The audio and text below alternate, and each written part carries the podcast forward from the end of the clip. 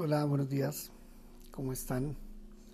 Nuevamente Ferney González aquí en el podcast Cosmosnet.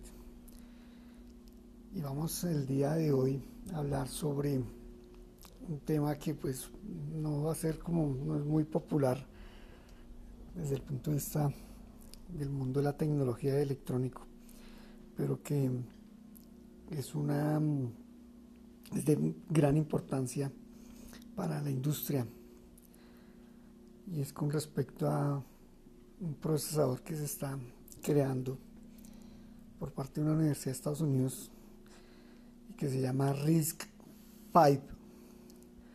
Se escribe RISC-BV, pero la B realmente quiere decir el número 5 en romano.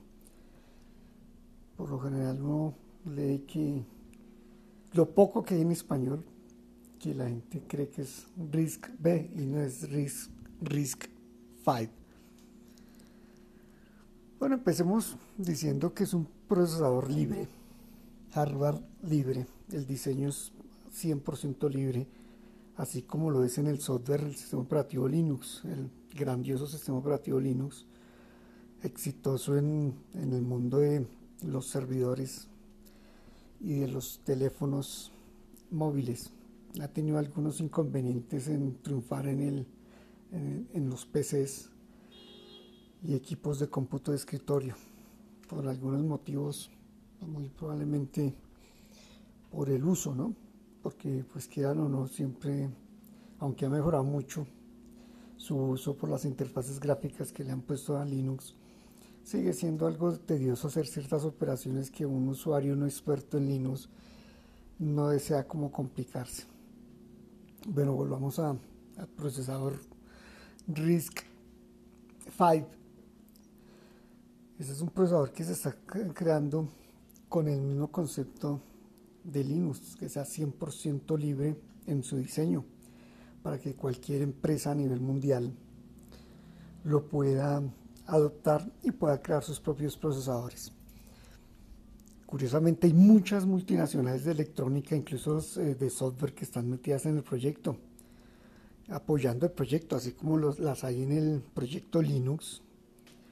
También este procesador tiene muchas multinacionales, muchas instituciones y muchas empresas, tanto de comunicaciones como de software, como de electrónicas, que están detrás del proyecto RISC-V por, el gran futuro que, podría, que podrá tener pero empecemos como analizando ciertas cosas.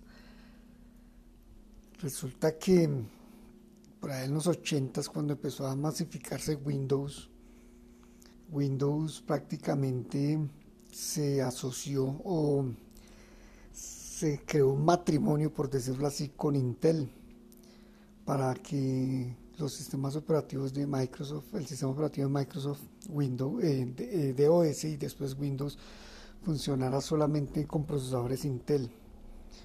Algunos consideran que es un acierto.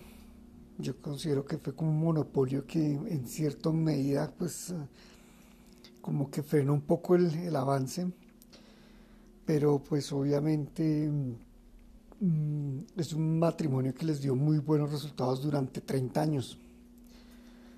Partamos de la base que existen algunas arquitecturas de procesadores en el cual se encuentra la CISC, la RISC y los de Intel, los X86, que son los que tenemos en nuestros, mm, equipos de, PC de escritorio. Bueno, la cuestión es que hace unos, cada uno tiene sus, arquitectura tiene sus características a favor. Otras, unas son más ventajosas en ciertas áreas con respecto a la otra hay unas que tienen menos consumo de memoria, pero son más eficaces haciendo procesos. Hay otras que devoran memoria. Todas tienen sus pros y sus contras, las diferentes arquitecturas. como estas que menciono, la RISC, que es la que vienen los procesadores de RISC-B y la mayor parte de los procesadores ARM, que son los que vienen en los teléfonos celulares, en las tabletas, que son RISC. Por lo general ahí no, no vienen arquitecturas x86 que son las de las de Intel, se puede decir, Intel y AMD, se puede decir que, son las Eh, estas no vienen en, los, ni en las tabletas ni en los celulares, porque son mucho más efectivas en el manejo energético que la, que la de Intel y entre otras características más. Pero la cuestión fue que esa universidad hace unos años se le dio por empezar a diseñar un procesador libre. Este procesador, eh, al mismo estilo Linux, como lo dije anteriormente, está, va a ser diseñado para que cualquier empresa lo pueda adaptar a sus necesidades. Es un procesador que ya se está creando por parte del, del proyecto Linux, una alianza para poder em, que estas instrucciones del procesador queden en el kernel de Linux, en el núcleo de sistema operativo Linux. Llevan dos años trabajando en eso y, con, ya han tenido unos grandes avances para que este procesador pueda funcionar perfectamente con un sistema operativo Linux. Este procesador ha tenido grandes avances, sobre todo en los últimos 4 o 5 años, a tal punto que ya se están empezando a ver dispositivos electrónicos con esta tipo, en este tipo de arquitecturas eh, RISC, RISC-V, RISC-V, perdón. Como podemos ver, es importante para la industria un procesador libre, porque hoy en día el gran monopolio de los procesadores RISC los tiene la empresa ARM, creo que la compró el año pasado Nvidia GeForce por como por 30 mil millones de dólares, una, una compra pero astronómicamente multimillonaria. Era una empresa inglesa que pasó después a ser de los japoneses, pero los japoneses la vendieron nuevamente, pasó a ser de los de Nvidia GeForce, creo que es esto ocurrió más o menos como hace un año. Esta empresa tiene el monopolio prácticamente de los diseños de los procesadores ARM, que son los que utilizan eh, se puede decir que todos los teléfonos móviles y tabletas del mundo.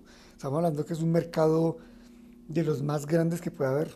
Se puede, se puede estar, se dice que más o menos mil millones de celulares se venden cada año para que se dimensione la clase de mercado que se está, que se forma con respecto a, a estos equipos de móviles y el procesador que es el cerebro que está metido ahí proviene de esta empresa que lo que hace es crear diseños con respecto a un procesador ARM y estas otras empresas lo cogen, los adaptan para sus necesidades y sacan sus procesadores basados en ese, en ese diseño. Todos estos procesadores que, que, hay para los celulares son basados en estos diseños, incluyendo los nuevos M1 que son de, de Apple. Todos vienen de ahí. Son arquitecturas RISC porque son mucho más eficientes para los teléfonos y las tabletas. Y muy probablemente van a seguir, van a saltar a, la parte de los servidores porque también se está comprobando que también generan cierta eficiencia en consumo energético con respecto a, los Intel. Bueno, esta empresa, como lo dije anteriormente, está este proyecto libre de RIX5 em, ya está prácticamente integrado al kernel del sistema operativo Linux y como lo dije también anteriormente ya empezaron a salir dispositivos electrónicos con este, diseño, este procesador. Pero son, dispositivos electrónicos más bien para, como para cierto tipo de, controles, de tareas. No se ha visto todavía un procesador para con arquitectura RISC-V para RISC-V para un, para un celular o para una tableta, mucho menos para un portátil o un servidor. Pero todo apunta en que en algunos años vamos a llegar allá si sigue creciendo este proyecto. La gran importancia de tener un procesador libre es que al estilo Linux, su desarrollo eh, es un, constante y continuo crecimiento, ya que va a tener muchas empresas, muchas universidades, gente muy especializada en los temas, contribuyendo constantemente en el procesador, así como lo es Linux. Linux, cualquier cantidad de empresas personas independientes, instituciones universitarias están contribuyendo constantemente para la evolución y desarrollo de Linux. Lo mismo va a pasar con este procesador que ya se está viendo el gran interés de la industria electrónica por este tipo de diseño de este procesador. Esperemos que en un futuro eh, estos diseños puedan empezarse a masificar un poco y que le hagan la competencia a ARM pues para que ARM también tenga su contrapeso, ¿no? Los monopolios no son buenos, en ningún lado los monopolios son buenos. Podemos ver que, el monopolio Windows Intel, aunque desarrolló la industria tecnológica de la computación y los sistemas, pues también muchos sectores dicen que genera un estancamiento, porque pues Microsoft debió haber sido multiplataforma a nivel de procesador, multiarquitectura, desde un comienzo, desde los 80s y no haberse casado solamente con Intel. Obviamente eso es un matrimonio por dinero, ¿no? Que le fue muy bien a las dos empresas y las dos empresas hoy en día lo que son gracias a ese matrimonio. Y probablemente si, si Microsoft hubiese hecho un DOS un Windows multiarquitectura en procesador, eh, esa grandeza de Intel sería grande, pero no al nivel de hoy en día, porque pues la gente podría escoger en en qué tipo de portátil quiere, si un Intel o si una R o si un, un RISC, una ARM, pero esa, esa opción no se dio porque estaban solamente, el sistema operativo solamente se diseñó para arquitecturas x86 y obviamente AMD también eh, parte de, seguir esa arquitectura con sus propios procesadores. Bueno, RISC tiene un gran futuro pero como todo es importante que, crezca un poquitico más rápido, porque desde, mi punto de, vista ver el asunto con este procesador libre, de arquitectura libre, es que uno ve un poco de empresas multinacionales apoyando Samsung, Huawei, cualquier cantidad de empresas apoyando el proyecto, pero pues ellos que tienen todo el poder económico y toda la infraestructura electrónica para empezar a crear un procesador con esta arquitectura RISC-V, pues no crean el primer procesador, pues uno se pregunta, pero pues listo, aunque sea, empiecen a crear el primer procesador para equipos de gama baja, un ejemplo en teléfonos celulares, los equipos de gama baja empiecen a, desarrollar sus procesadores para este tipo de, equipos y empiecen después a, crecer y a crecer, a crecer pero pues muchas veces estas empresas ayudan porque como tienen tanto dinero, ayudan no solamente con dinero, sino con conocimiento, pero pues como que se quedan ahí, ¿no? Se quedan ahí y no dan el siguiente paso de realmente implementar el procesador en un equipo de telefonía, un ejemplo, o una tableta. Esperemos que supuestamente ya está muy bien desarrollado el, el RIX5 para que empiece de una vez a, crearse un verdadero procesador para este tipo de dispositivos.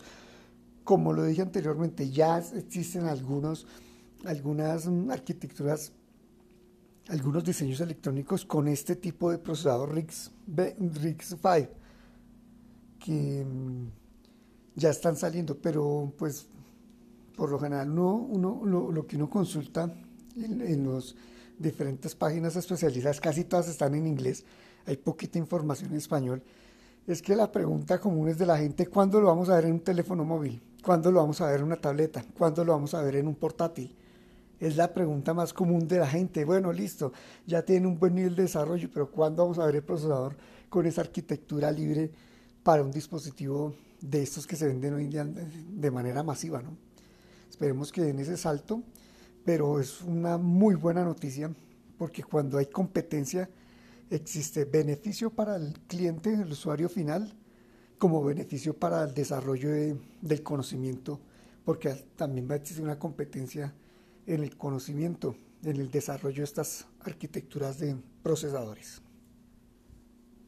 Bueno, hace tiempos quería tratar este tema de este procesador porque realmente es importante eh, que se cree un, un dispositivo, una arquitectura libre en este mundo de tanta tecnología que se está viendo y que pues romper este tipo de, monopolios de una empresa pues es muy benéfico para todo el mundo que se creen este tipo de, de competencias.